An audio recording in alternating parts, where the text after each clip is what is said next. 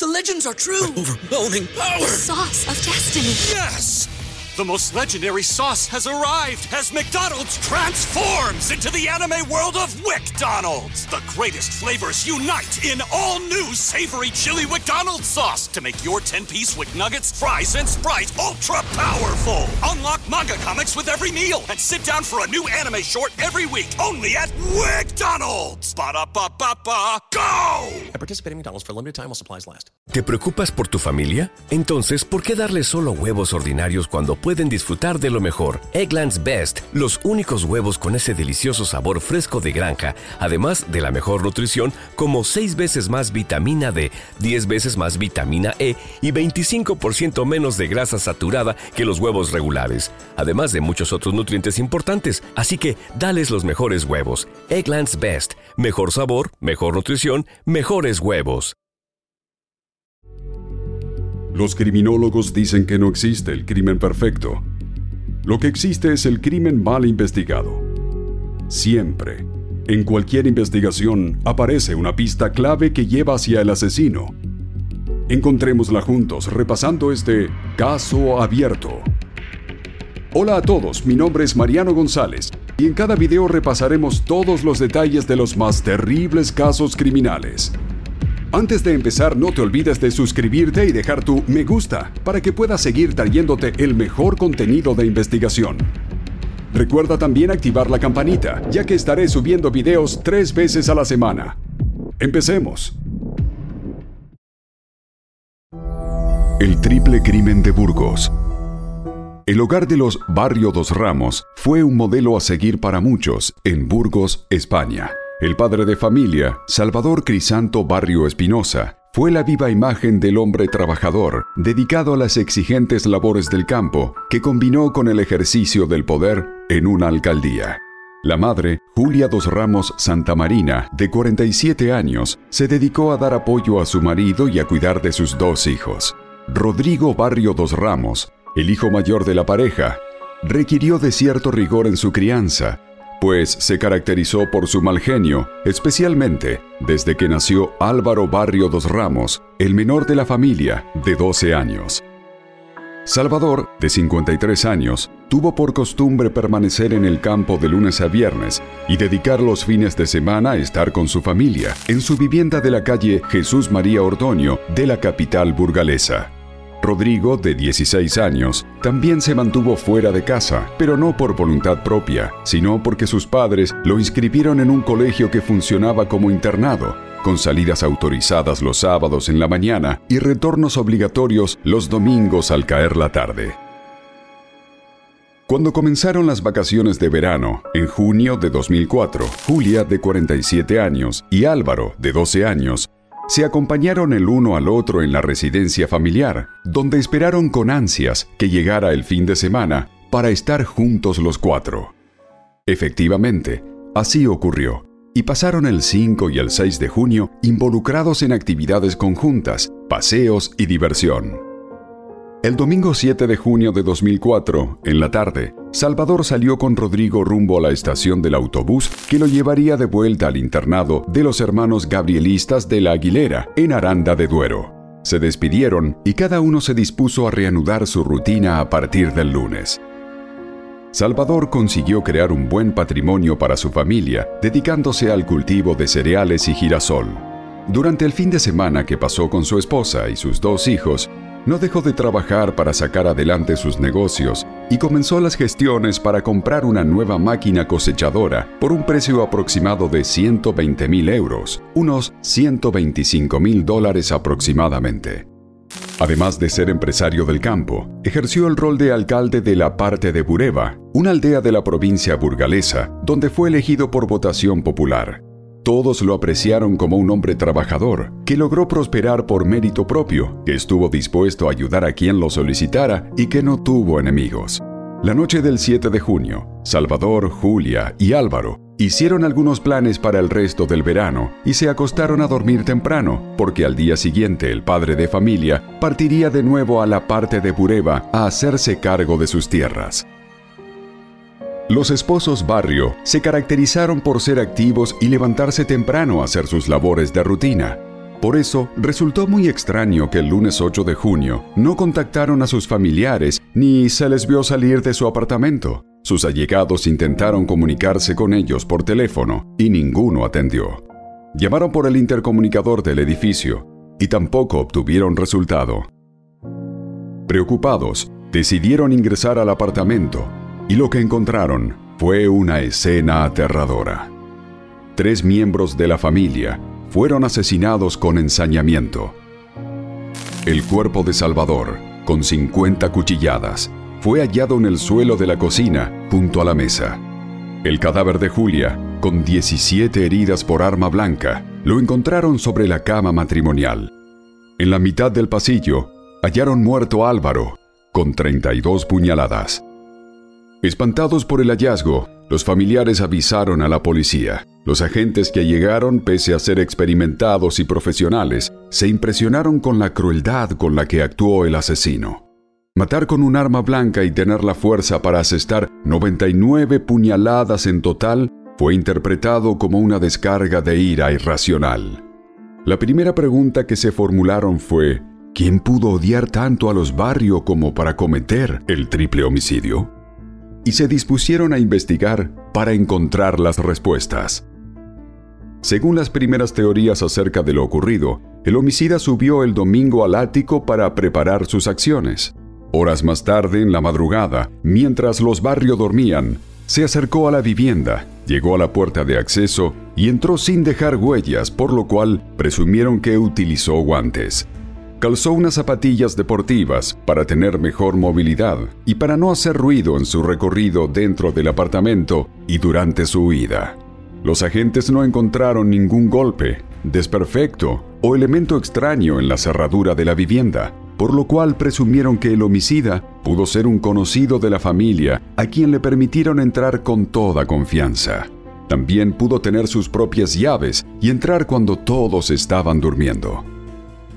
Al analizar la escena, los detectives llegaron a la conclusión de que el primer blanco del ataque fue el padre de familia, luego la madre y finalmente el hijo menor, quien intentó protegerse de la agresión encerrándose en su cuarto pero el asesino derribó la puerta de una patada, lo sacó de debajo de la cama, lo arrastró hasta el pasillo y lo mató. En la puerta tirada quedó la huella del calzado deportivo ensangrentado.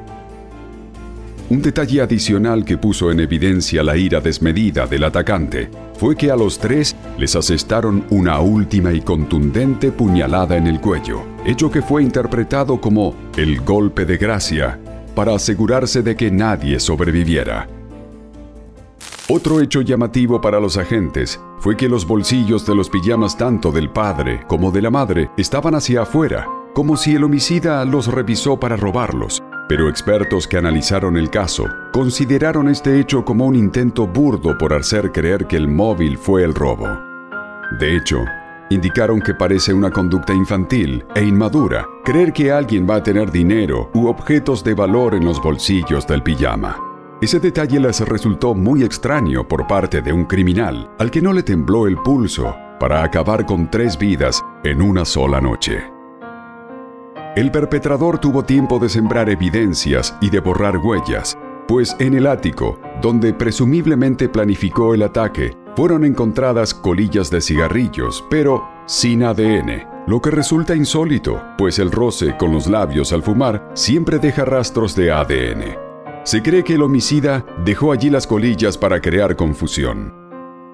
También llamó la atención el hecho de que las huellas de los zapatos deportivos ensangrentados, talla 42, desaparecieron en la entrada de la vivienda, lo que indicaría que se quitó los zapatos o los cambió por otros para no dejar rastro. Los funcionarios policiales sospecharon que también se cambió de ropa, pero se llevó todas sus pertenencias para evitar ser incriminado. La meticulosidad de quien cometió los crímenes dificultó la labor policial de encontrar un sospechoso, pero cuando los agentes investigaron un poco más en la familia, pensaron que el móvil fue, como en muchos homicidios famosos, el dinero. Tras la muerte de sus padres y su hermano, Rodrigo, el único sobreviviente de la familia Barrio, recibiría una herencia directa de un millón de euros, equivalentes a un millón cuarenta y un mil dólares. Con el fin de comprobar esa hipótesis, la policía puso en marcha la operación Caín, basada en la creencia de que el joven orquestó el triple homicidio impulsado por un problema de personalidad conocido como trastorno del príncipe destronado.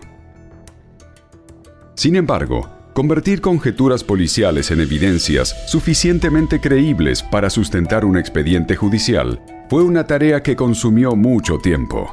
Fue así como en 2007, tres años más tarde del triple homicidio, siendo Rodrigo mayor de edad, fue detenido por los investigadores como el principal sospechoso.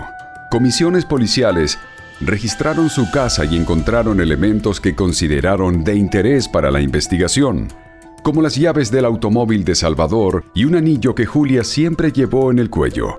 Cuando fue interrogado, se negó a explicar cómo obtuvo el anillo que su madre llevó colgado hasta el día del homicidio y por qué tenía en su poder el juego de llaves del auto de su padre. Otro elemento que la policía consideró de gran importancia fue un lote de dibujos de personas decapitadas que encontraron en la vivienda de Rodrigo. Con esas evidencias lo detuvieron y lo llevaron a un centro de menores ya que, para el momento en que ocurrió el delito que le atribuyeron, tenía 16 años. Pero todo eso que la policía valoró como pruebas infalibles de tres homicidios atroces se desplomó como un castillo de naipes en el tribunal, donde los fiscales y la jueza calificaron las actuaciones policiales como meras hipótesis y conjeturas y las describieron como un castillo de supuestos indicios levantado con cimientos de barro, elaborado como una necesidad ciega de buscar respuestas. El tribunal ordenó su inmediata liberación, aunque siguió imputado en el caso hasta 2010. Rodrigo nunca fue un joven de carácter dócil, pero tras quedar huérfano de padre y madre, tuvo que moderar su temperamento al irse a vivir con sus tíos maternos a Orense, la tierra natal de los dos ramos. Allí estuvo bajo la tutela de su tío Benito, pero tuvieron un enfrentamiento y el joven se mudó a la casa de la familia de su padre en la localidad de Berín. En 2011, el conflicto de la familia materna escaló, cuando Rodrigo denunció por amenazas a su tía Teresa Dos Ramos y su marido Ramón Sandoval, a su tía Concepción Dos Ramos, a su esposo, Pedro Solé, y su hijo Daniel Solé, así como a su tío Benito. Detalló en su denuncia que estaba trabajando en su casa cuando fue sorprendido por la inesperada visita de sus familiares, quienes llegaron al lugar a recriminarle que les arruinó la vida lo llamaron asesino, le aseguraron que no le tenían miedo y amenazaron con cortarle el cuello. Agregó que ellos siempre creyeron que él fue el asesino de sus padres y su hermano menor, pese a no tener ni un solo elemento probatorio en su contra. Por su parte, los dos ramos argumentaron que Rodrigo no mostró ningún interés en buscar al asesino de su familia, y por eso siempre lo consideraron responsable de los hechos. Basados en la evaluación de su personalidad hecha por un psicólogo, lo calificaron como un joven manipulador y muy inteligente, que siempre logró salirse con la suya. El episodio judicial de la familia fue solo un capítulo anecdótico dentro del caso, que culminó sin nada concluyente. Entretanto, la investigación por la muerte de los Barrio quedó en una especie de limbo hasta que un hecho fortuito puso el caso en el tapete nuevamente. El 25 de agosto de 2011, Ángel Ruiz, de 52 años, atropelló con su auto a Rosalía Martínez Gandía, de 84 años. El hombre, conocido como Angelillo, atravesó dos canales de circulación con la intención expresa de arrollar a la anciana. Así, consumó su venganza contra el hijo de Rosalía, quien lo denunció ante las autoridades por aplastar con su tractor unos girasoles de su madre. Furioso por tener que ir al juzgado, Ángel arremetió con su auto contra la indefensa mujer y le causó la muerte. La Guardia Civil ingresó en la casa de Ángel como parte de las investigaciones por la agresión a la anciana, pero encontró una cantidad de elementos de interés que vincularon al hombre, Ángel siempre fue considerado un tipo problemático, de comportamiento errático y conflictivo, en la aldea La Parte de Bureba. Tuvo la costumbre peculiar de robar llaves de propiedades y guardarlas en un gran cajón de su casa. Los detectives quedaron sorprendidos al encontrar las llaves del despacho de Salvador en la alcaldía de la parte de Bureba, y pronto se enteraron de otros detalles que los obligaron a centrar toda su atención en él como sospechoso. Descubrieron que no solo fue capaz de matar a Rosalía, sino que anteriormente contrató a un sicario para asesinar a un tío suyo en Bilbao para cobrar una herencia. Ese crimen no se concretó porque el sicario huyó con el dinero sin cumplir su parte del trato. Tomando en cuenta esos indicios, la policía consideró que pudo ser capaz de matar a Salvador, Julia y Álvaro Barrio. Un detalle más significativo ligó Ángel con los Barrio, cuando descubrieron que fue él quien pintó unos grafitis insultantes en el panteón donde fueron sepultados Salvador, Julia y su hijo menor. También fue él quien causó interrupciones del servicio religioso durante el funeral, haciendo un fuerte ruido al acelerar su tractor cerca del sitio de las exequias. Todas esas conductas perturbadoras, de alguien dispuesto a perseguir a un enemigo hasta su propia tumba, tuvieron su origen en una disputa sin mayor relevancia entre Ángel y Salvador durante 2004. El hombre declaró a la policía que todo el motivo de su ira fue que cortaron una rama de un árbol que su padre plantó para poder construir en ese lugar el Panteón de los Barrios. Ángel fue evaluado por expertos en conducta. Al revisar su currículum criminal, que no solo incluyó su afán por robar llaves ajenas, sino también incendiar automóviles y matar perros por venganza, lo diagnosticaron como un sujeto con trastorno esquizoide y paranoide, además de agresividad. Un último detalle considerado de gran trascendencia por los detectives fue que Ángel guardó en su vivienda diferentes recortes de diarios y revistas acerca del triple crimen de Burgos.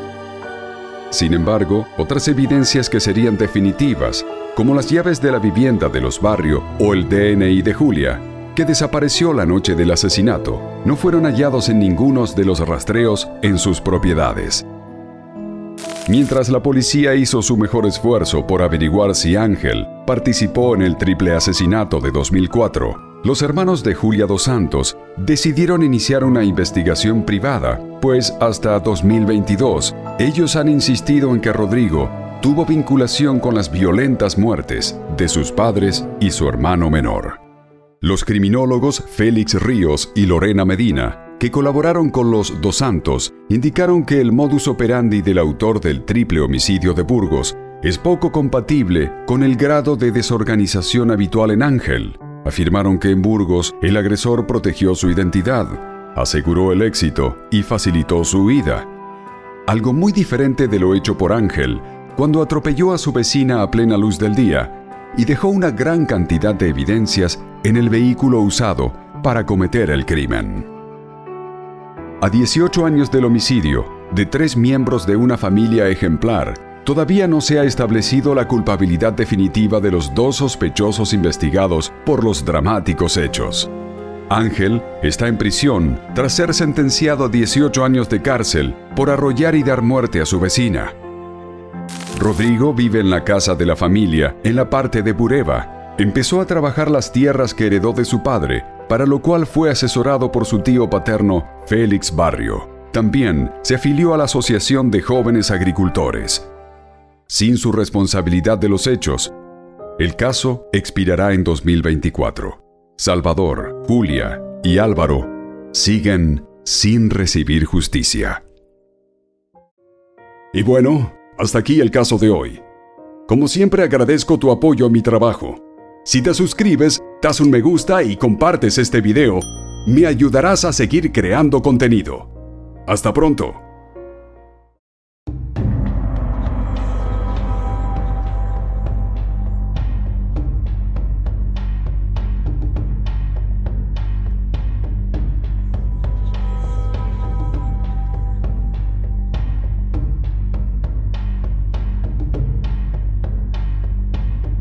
¿No se merece tu familia lo mejor? Entonces, ¿por qué no los mejores huevos? Ahora, Egglands Best están disponibles en deliciosas opciones. Huevos clásicos, de gallina libre de jaula y orgánicos de Egglands, que ofrecen un sabor más delicioso y fresco de granja que le encantará a tu familia. En comparación con los huevos ordinarios, Egglands Best contiene la mejor nutrición como 6 veces más vitamina D, 10 veces más vitamina E y el doble de omega 3 y B12. Solo Egglands Best. Mejor sabor, mejor nutrición, mejores huevos. Visita egglandsbest.com para más información. Everybody in your crew identifies as either Big Mac Burger, McNuggets, or McCrispy Sandwich. But you're the filet fish Sandwich all day. That crispy fish, that savory tartar sauce, that melty cheese, that pillowy bun. Yeah, you get it. Every time. And if you love the filet of fish, right now you can catch two of the classics you love for just $6. Limited time only. Price and participation may vary. Cannot be combined with any other offer. Single item at regular price. Ba da ba ba ba.